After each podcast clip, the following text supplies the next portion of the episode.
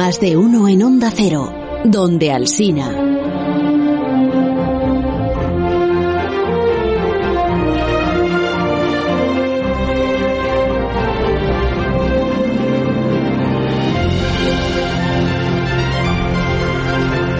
Poquito de envidia al matemático del programa, físico del programa, Alberto Aparici, dale un poquito de envidia porque eh, estuviste con Philip Glass entonces en los premios Fronteras del Conocimiento. Estuve con Philip Glass, estuve Y- con Jean-François Legal. ¿Y te con- llevaste foto dedicada o no? Eso no lo hacéis los Eh, científicos. la verdad es que tengo que decir que me habría gustado acercarme más a Glass. Estuve a 5 metros de Philip Glass, A pero, 5 metros. pero no llegué a darle la mano ni nada por el estilo. Fue una pena. La verdad es que me apetecía mucho, ¿eh?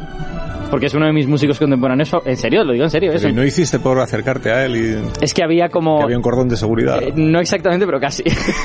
había un cordón de personas con trajes muy elegantes, Sí, entonces es mejor no acercarse. que creo que son peores que los cordones de seguridad. Bueno, entonces, 30 de junio. Ha dicho el matemático del programa que estamos a 30 de junio, pues será verdad entonces que estamos a 30 de junio. Probablemente. Y estamos ya, por tanto, pues empezando este periodo tan difícil para los colaboradores de un programa que es eh, las renovaciones. ¿Quién sigue y quién no sigue? Que además es uno de tus temas favoritos. Te encanta recordárselo a los colaboradores, ¿no? ¿Quién sigue y quién no sigue el año que viene? ¿no? Bueno, pero los presentadores de programas estamos igual, ¿eh? Nunca se sabe. Igual el último día aparece por aquí un jefe y te dice, oye, que ya no vengas en septiembre, que hemos pensado una cosa. Bueno, mira, voy a leer lo que me habéis escrito eh, esta vez. A ver, eh, esta, esta música adecuada. Sí, para hablar de un animal muy, muy simpático. Muy simpático. Sí, hay un animal muy simpático, digo yo, eh, llamado tuátara. Tuatara. Tuatara. Tuatara. Tuatara. Sí. Entonces la tilde no, es que puesto mal. esto es en maorí y es una cosa muy difícil. Tua, tuatara. Bien, puede que a nuestros oyentes no les suene mucho, como a mí, porque vive este animalito en Nueva Zelanda. Pero es uno de los reptiles más estudiados del planeta. A primera vista, y aquí acompaña foto el, el guionista, a primera vista se parece a un pequeño lagarto o a una iguana, así más bien. Como esos monstruos de las películas de serie B que no daban miedo a nadie. Esto es una valoración del guionista, no, no mía. Es una valoración He bastante... visto películas de serie B que me han eh, asustado muchísimo. Pero bajo su aspecto, el Tuatara esconde unas cuantas sorpresas. Para empezar, no es un lagarto. Es el único superviviente de un grupo muy antiguo que desapareció casi por completo poco después de los dinosaurios. Casi por completo. Casi, casi. Porque los tuataras, ¿sí? Así, Sí. en su irreductible aldea de Nueva Zelanda, aún resisten a día de hoy, qué bueno. Además, es uno de los reptiles con la vida más larga. Su longevidad se ha estimado en 137 años, qué envidia. Y se conoce el caso de un macho que se reprodujo por primera vez a los 111 años, por primera vez. Sí. Y que, Aun- le, y que le decían los demás machos, como se... No se sabe muy bien cuándo nació. O sea que esto es una estimación. Pero la verdad es que ese es el dato que... Se llama Henry este. sí. Se llama Henry, está en- llama- estaba en cautividad, por eso se sabe que no se había reproducido. Entonces tenía una coartada, digamos. Y en el año 2009, al fin, después de siglo y pico, porque le azuzaron, porque no sabría, no sabría por dónde empezar. Bueno, entonces todavía vive, ¿no? Eh, Henry, sí señor. en el Museo Southland de Invercargill en Nueva Zelanda y tiene eh, más de 120 años. Bueno, entonces has traído al programa a Henry para que hablemos, hablemos con él y conozcamos más de su, de su experiencia. Pues, ¿No le has traído? pues me habría encantado, pero es que no me han dejado por la cumbre de la OTAN. Es que hay restricciones en traer animales Ya, desde, hombre, desde otros países. renovar, tendrás que hacer méritos. Bueno, Henry, entonces, no tengo a Henry, pero sí quieres hablar esta mañana de animales que viven mucho. Mm, eh, bueno, eh, sí, pero más, más o menos, digamos. Es que siempre estás... O sea, no es exactamente eso. Sí, pero no, no, pero sí, haciéndote interesante. Mira, he visto en los periódicos eh, una cosa que igual tiene que ver con esto, que dice, los animales de sangre fría no envejecen. Ajá. O las tortugas, ¿a ti te gustan mucho las tortugas? Sí, eh? sí, sí. ¿Qué, qué tal está...? Piquitos, Pi- Piquito. Piquito está muy bien. Tengo ayer Becita enferma en el médico, de hecho. Ahora mientras Ah, hablamos. Pero pena. bueno, en fin, ¿qué se le va a hacer? Bueno, las tortugas son campeonas en longevidad, también he leído por ahí, ¿no? Sí. O sea que todo esto ya está publicado, o sea, no vienes a aportar nada nuevo, Alberto. Eh, a ver, ve- vengo a aportar un poco Así de... no se renueva. vengo a aportar un poco de claridad. Porque de lo que vamos a hablar es de un artículo que ha salido en la revista Science y que habla efectivamente de cómo envejecen anfibios y reptiles, pero tengo que eh, confirmar en este punto que el artículo no dice que no envejezcan. Lo que dice es que envejecen de otra manera y nos ayuda a tratar de entender cuál es esa manera. O sea que has venido a criticar a los compañeros que lo han explicado mal, ¿no? Carlos, ¿todo te parece mal, de verdad? No, pues, a ti Bueno, lo han explicado bien. vamos, vamos a tratar de explicar qué es lo que dice el artículo de verdad, que ya verás que además que es muy interesante. Bueno, nosotros los humanos, para empezar, somos seres de sangre caliente. Yo creo que eso le suena a todo el mundo. Somos igual que mamíferos, que aves, y eso significa que nosotros estamos continuamente quemando azúcar en nuestras células para producir calor, mantener la temperatura. Los anfibios y los reptiles, en cambio, son prácticamente todos de sangre fría, ¿vale? Eso significa varias cosas. Para empezar, que han de comer mucho menos, porque no gastan tanta azúcar en ponerse calentitos, y también suelen llevar vidas menos activas, o, activas mucho algunos ratos y luego muy inactivas, ¿no? Se suele decir que los seres de sangre fría son más lentos, una palabra que se usa a menudo, ¿no? Las tortugas son lentas, eso es porque no han visto una tortuga hacer un sprint. Pero la, la pregunta es, ¿influye eso en cuanto viven unos y otros, ya que unos parecen más lentos y otros no tanto? O sea que asociamos que los seres de sangre caliente vivimos rápido, así como un poco acelerado. Hmm y por eso tenemos vidas más cortas. Ah. Y los de sangre fría viven más despacio y por eso viven más tiempo. Eso es ah, una asociación, es una idea que lleva mucho tiempo flotando en el ambiente mm. y es verdad que hay algunos reptiles, las tortugas sobre todo, eh, piquitos y herbecitas, pues viven muchos años, eh, así que podría ser que eso, que eso tuviera sentido. Y es más, hay motivos bioquímicos que apoyan un poco, que nos animan a pensar en esa dirección, porque en el proceso de quemar azúcares, para lo que sea, para calentarte o para mover un músculo, se producen sustancias oxidantes, ¿no? Sustancias llenas de oxígeno que son malas, que si se acumulan mucho pueden hacer daño a las células. Así que uno podría pensar, oye, pues si los de sangre caliente están todo el rato quemando azúcar, pues quiere decir que se, en realidad se están envenenando desde dentro, ¿no? Con todas estas sustancias. Por eso viven menos. Bueno, pues este artículo lo que intenta es poner orden en esta cuestión. Resulta que los mamíferos y las aves estaban relativamente bien estudiados, pero faltaban datos de cuánto viven los anfibios y los reptiles, y sobre todo de cómo de rápido envejecen. Y ese es el hueco, o yo diría más bien el socavón, que este trabajo está llenando, digamos. pero eh, la conclusión, o sea, que Está bien que digas un socavón, ya, pero tú tienes que dar respuestas aquí a la audiencia. Entonces, ¿la conclusión cuál es? ¿Que los de sangre fría viven más años o no? La conclusión, Carlos, es que mito refutado. Que no es cierto que los animales de sangre fría vivan más lentamente ni que vivan más años. Lo que este artículo nos revela es que cuando miramos a todos los anfibios y reptiles, y no solo a las tortugas, que viven mucho tiempo, eh, nos encontramos con que esos animales envejecen de forma más variada que nosotros.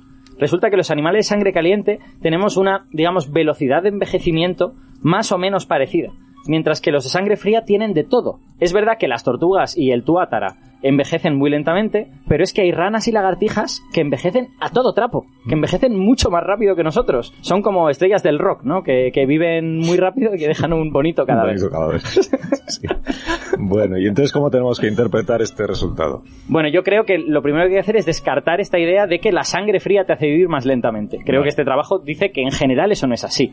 Sí que es verdad que parece que la sangre fría abre la puerta a que eso pueda ocurrir, porque en algunas especies ocurre, pero no lo garantiza. Y sobre todo yo creo que el artículo nos advierte de los peligros de fijarte en los casos extremos, ¿no? Si solo miramos a las tortugas o si solo miramos al tuatara, pues nos podemos llevar la impresión equivocada. Así que es fundamental tener contexto. Y para tener contexto, pues hacen falta estudios como estos, ¿no? En lo que han participado más de 100 personas estudiando anfibios y reptiles de los cinco continentes. A mí lo que me genera gran curiosidad es saber cómo se ha hecho el estudio. O sea, cómo se, ¿Cómo pues, se estudia un anfibio? Pues para eso a lo mejor estaría se bien. a todas partes. Igual estaría bien hablar con alguien que haya, que haya hecho ese estudio. Pues mira, ahora que lo comentas, tengo aquí presente en el estudio, curiosamente, a Goyo Sánchez Montes, que es investigador del Museo de Ciencias Naturales, el Museo Nacional de Ciencias Naturales, y estudia anfibios de la península ibérica. Goyo Sánchez Montes, buenos días, Goyo. Buenos días. Eh, no será familia del ingeniero Montes, ¿no? Eh, hasta donde yo sé, ¿no? De, Me está poniendo cara de que, de que, Montes no es un apellido muy, muy corriente. Pues sin embargo, montes hay muchísimos. O sea, no, sé si el apellido, pero montañas. Bueno, Goyo, vamos a ver. La, la, te puedo tutear, ¿verdad? Por supuesto. jovencísimo. Y quizá no tanto. Sí, más que Alberto, seguro. Por ahí, andaremos. Más que Alberto engaña.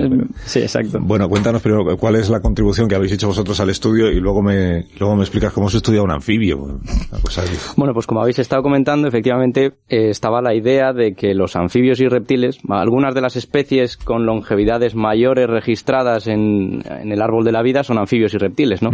Pero estos datos procedían, como bien decíais, pues principalmente de animales en cautividad. Mm. Porque ¿cómo puedes saber cuánto vive un, un animal en su medio natural, no? Exacto. Luego comentamos sobre ello si queréis. Sí, sí. Entonces, eh, un grupito de, de investigadores de universidades europeas y, y de Estados Unidos dijeron, pues vamos a recoger datos sistemáticamente tomados en su medio natural para ver si es verdad esta hipótesis de que los anfibios y reptiles viven más que los animales de sangre caliente, que las aves y los mamíferos. Entonces, ¿cómo se puede hacer eso? Eh, pues necesito ir al campo y recoger datos basados en individuos que pueda yo identificar a los individuos y seguirles a lo largo del tiempo y saber cuándo mueren, ¿no?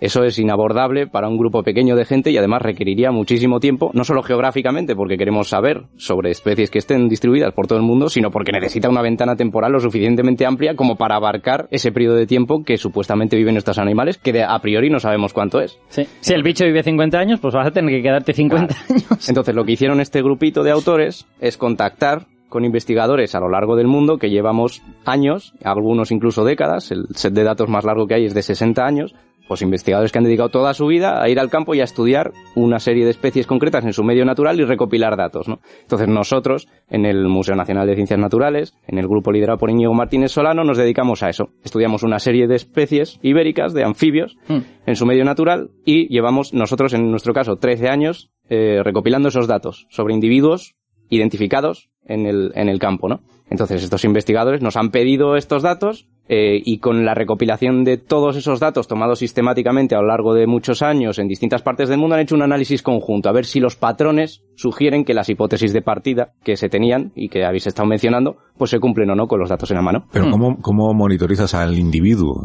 Pues, pongamos ejemplos. ¿De qué animales estamos hablando? Por ejemplo, que tengáis mo- monitorizado vosotros. Nosotros eh, eh, estudiamos especies de ranas, sapos, eh, salamandras y tritones.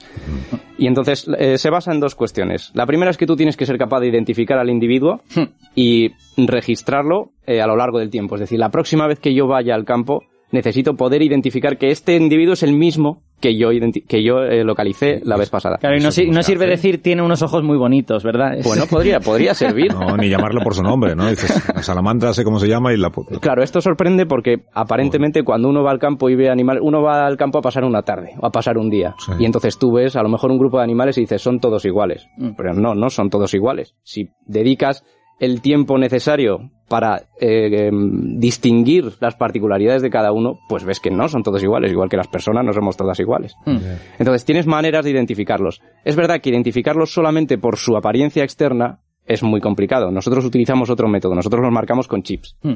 De esa manera, Ah, vale, vale. una vez que tú le insertas un chip a un animal, pues eh, tú lo puedes identificar las siguientes veces. Una vez que tú vayas, pues como si fuera por la caja del supermercado, tú lo pasas a un lector Eso y te a dice un código. Pero tienes que pasarle... el- Primero, tienes que eh, colocarle el chip. Exacto. Para eso tienes que inmovilizar al individuo, ¿no? Primero tienes que capturar, primero tienes que Claro. detectarlo. Yo pensando en inmovilizar a una rana, por ejemplo, a mí me resultaría dificilísimo. Yo creo que hacía cualquiera. Entonces luego le pones el chip y luego cada vez que quieres saber que esa es la rana que tú estás eh, siguiendo, tienes que pasarle el detector y Tienes que volver a detectarla. Tienes que volver a capturarla. Exactamente, tienes que volver a Exacto. capturarla para poderle pasar el lector del Exacto. chip.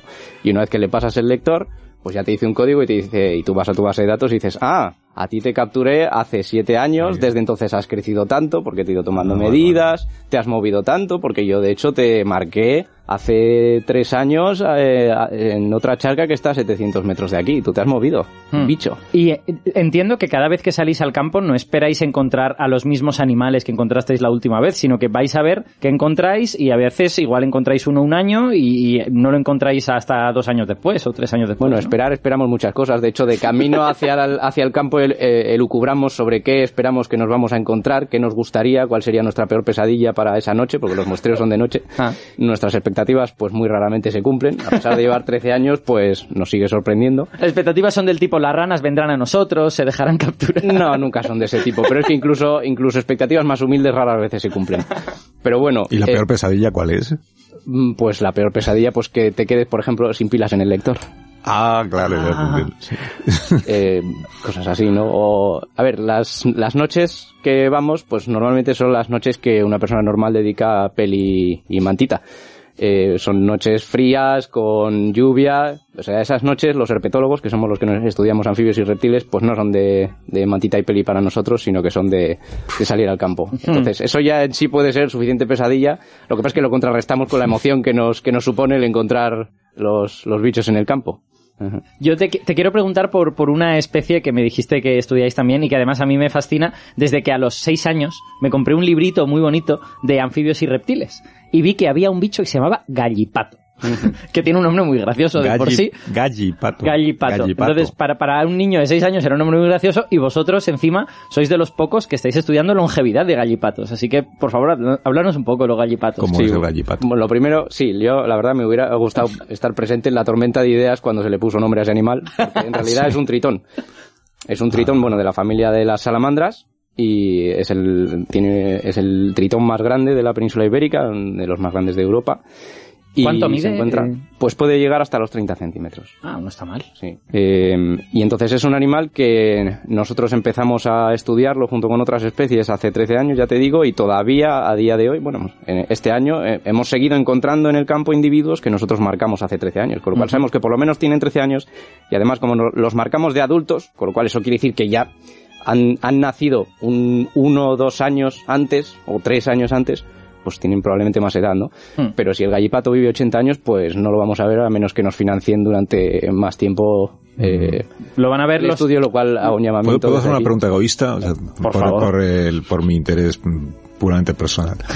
De, de estos estudios que realizáis y de este que nos contaba antes Alberto, ¿se puede sacar alguna enseñanza para conseguir que las personas eh, envejezcamos mm, más despacio, incluso que no envejezcamos. pues.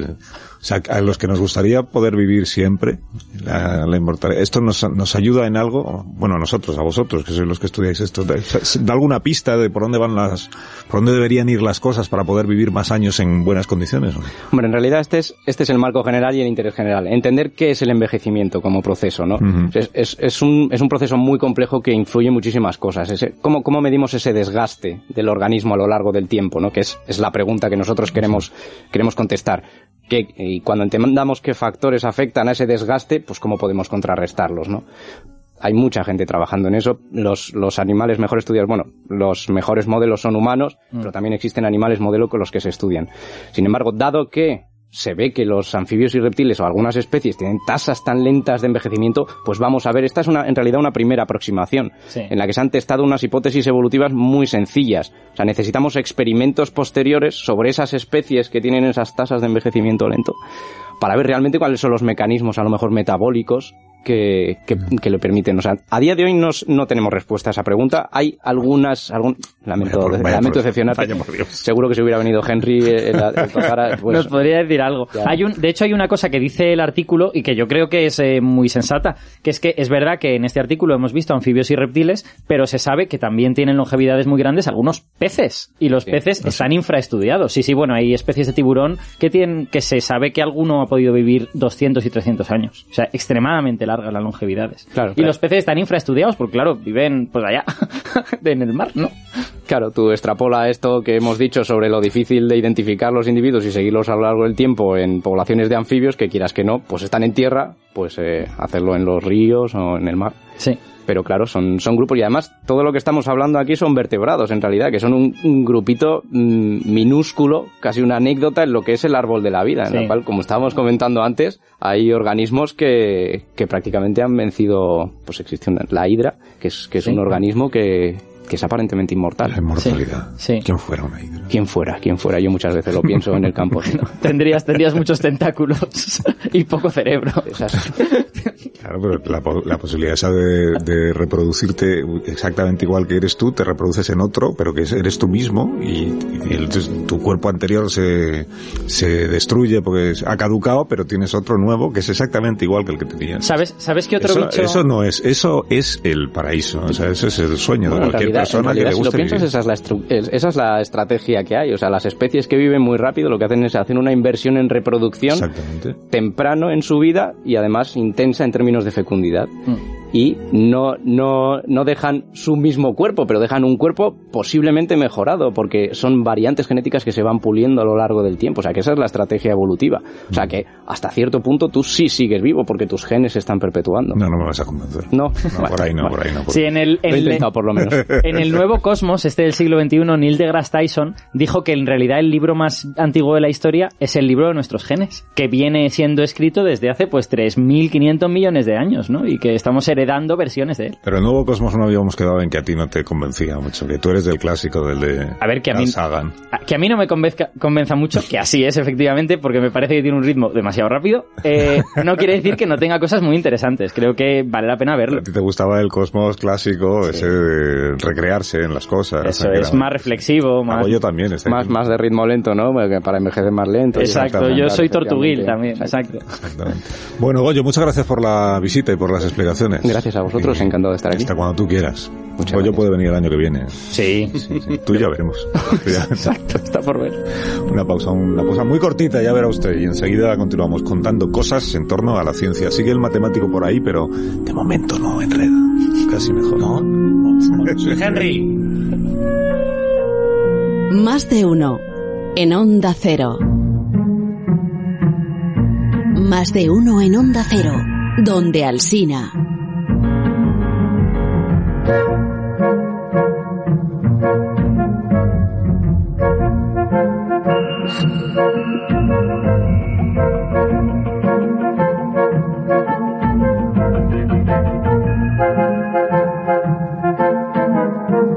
Alberto Aparicio que nos vayamos al año 79 después de Cristo. Año importante, por cierto. Después de Cristo. Año importante, sí. Sí. porque pasó ahí lo que, Lo que tenía que pasar. lo que tenía, que pasar. Mira, leo esto en el libro Bajo la sombra del Vesubio. Esta es la pista fundamental. Bajo la sombra del Vesubio. Está en duda en qué momento del año 79 el Vesubio entró en erupción. De todos los detalles que proporciona Pli- Plinio el Joven en su crónica, Si me dejas, si me dejas que aporte, que aporte un dato, Sí, el- supongo que a la gente le sonará, pero el Vesubio es el que enterró Pompeya y Herculano. Dice, la fecha ha resultado la cuestión más controvertida. El 24 de agosto es la más segura, pero existen pruebas, existen pruebas en la ceniza petrificada de que los árboles aún tenían hojas en el momento de la erupción. Otras señales sugieren una fecha más tardía. Entre los restos materiales descubiertos en los distintos estratos hay aceitunas, hay ciruelas, hay higos, hay granadas que se cosechan en mayor medida entre los meses de septiembre y octubre. Los braseros se hallaban colocados en la posición en la que se caldeaban las habitaciones de algunas villas. Sí, señor. Las ropas de verano se habían sustituido por prendas más cálidas de invierno. ¿Se equivocaba entonces Plinio en la fecha? ¿O se trataba de los preparativos de un agosto más frío que de costumbre? Que también, claro, podría ser. Claro. La prueba más sólida que existe hasta ahora de una erupción más tardía es el hecho de que la materia volcánica se dispersara en dirección sudeste. La bahía de Nápoles los vientos rara vez soplan en dirección sudeste en el mes de agosto. O sea que igual fue después de agosto cuando se produjo la erupción. Claro, por otro lado, tam- también sabemos eso de los vientos de ahora. Los vientos de hace dos mil años, Ah. pues podríamos tener ciertas dudas. Pero entonces podemos responder ya a la pregunta de cuándo se produjo exactamente la erupción o no. Bueno, mi opinión es que sí. Yo te voy a exponer hoy los datos. Eh, se ha publicado un estudio hace poco que es un estudio recopilatorio. Es un estudio que recopila prácticamente todo lo que sabemos sobre esa erupción. Yo creo que se va a convertir en la referencia sobre esa erupción. Había un estudio del año 83 que era muy muy bueno. Yo lo he leído alguna vez y en este se recopila todo eso y más cosas todavía. Pero antes de contártelo, permíteme que, que trate de ganarme la renovación de verdad definitivamente. A ver. No hemos podido traer a Henry, el tuátara de, de 120 años, No. pero sí tengo otra protagonista que tiene que ver con esta historia. ¿Le tenemos ya? Le, le tenemos ya. ¿Quién es? Atención, en directo, Gallo Plinio Cecilio II, o como No. le conoce la gente. Plinio el Joven. Plinio Muy Joven. buenos En días. exclusiva. Hola. Muchas, muchas gracias por atendernos a, joven. a través del tiempo y el espacio. Bueno, fue, eh, ahora mismo pues está un poco acatarrado. Eh, sáquenos, eh, señor, señor Plinio, sáquenos de dudas de, de una vez por todas, que ya estamos en el siglo XXI. La erupción del Vesubio, la que destruyó Pompeya y que usted vivió en primera persona, un poquito de lejos, pero en primera persona, ¿fue en agosto o fue en octubre? ¿Cuándo fue? Todavía están con eso. Sí, hombre, a ti te lo voy a decir. ¿Y quiénes son ustedes? A ver, ¿eh? Eh, Pero bueno, ¿cómo, cómo- quiénes somos nosotros? Pues nosotros somos de, de Hispania. Sí, somos, Una sí, radio de Hispania. hispanos, exacto. Es, Eh, eh, de Onda Cero, es una radio. Exacto, no sé si igual hemos pillado un poco en el triclinium o algo así. eh, nos puede nos puede confirmar si- que, que la famosa erupción no fue en verano, señor, señor Plinio. Responda. Hombre, yo eso no se lo puedo decir. Esas cosas se cobran. Se cobran. Cobran. Y hay, que vivir del misterio. ¿eh? Pero, pero a ver, usted, usted dejó escrito en sus cartas al, apriétale. al historiador Tácito que la erupción fue en agosto, pero estamos aquí citando varias pruebas que sugieren lo contrario. ¿Mantiene su versión o se retracta a la luz de estas pruebas que hemos expuesto ante la audiencia? Eso. ¿Se arrepiente de haber tratado de intoxicar la historia con, con sus cartas? Mm. ¿Lo puso a propósito o, o alguien se equivocó al, tras, al transcribirlo? Eso, sin vergüenza, responda. Madre mía. A ver, mantengo que eso del carbono 14 es una birria. Y ahora, si no les importa, voy a hacer como Raúl del Pozo. ¿Cómo? ¡Viva el vino! Ha colgado. Ha colgado como Raúl, además.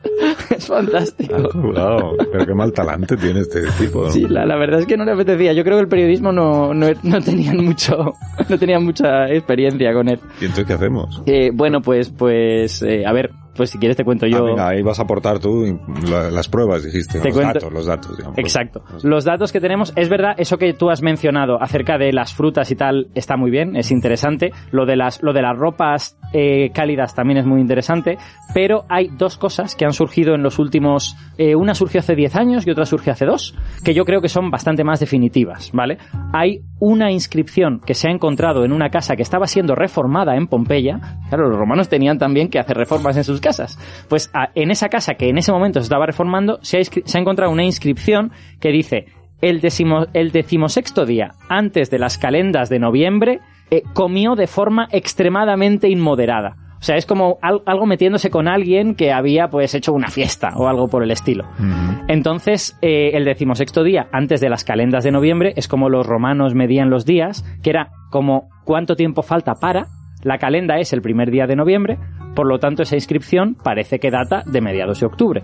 Claro, la duda es, ¿la inscripción es del año de la erupción Ah, claro. o es del año anterior? Es que todo siempre tiene algún problema. Pero es una inscripción en carbonilla, lo cual quiere decir que seguramente no aguantaría un año. Hay, hay bastante certidumbre y además en una casa en construcción, en una casa, por lo tanto, al cabo de un año pues estaría acabada en principio. Sí. También podría ser que se hubiera interrumpido la obra, en fin.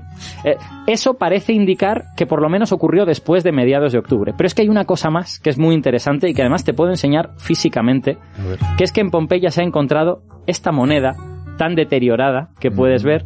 Es una moneda que lleva la efigie del emperador Tito y que en uno de los lados, no se lee en esta, pero si buscas una moneda en mejor estado que es idéntica, ves que en uno de los lados pone XV Imp.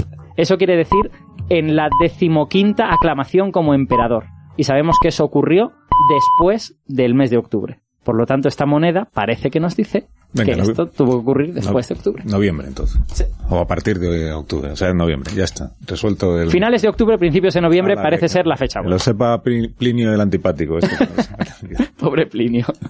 bueno, Parisi, eh, hasta el próximo día. Hasta el próximo día. Queda todavía una función más, ¿no? Antes de que termine la temporada. Sí. Pues hasta la próxima. Fin de fiesta. Adiós, Alberto. Noticias de esta hora.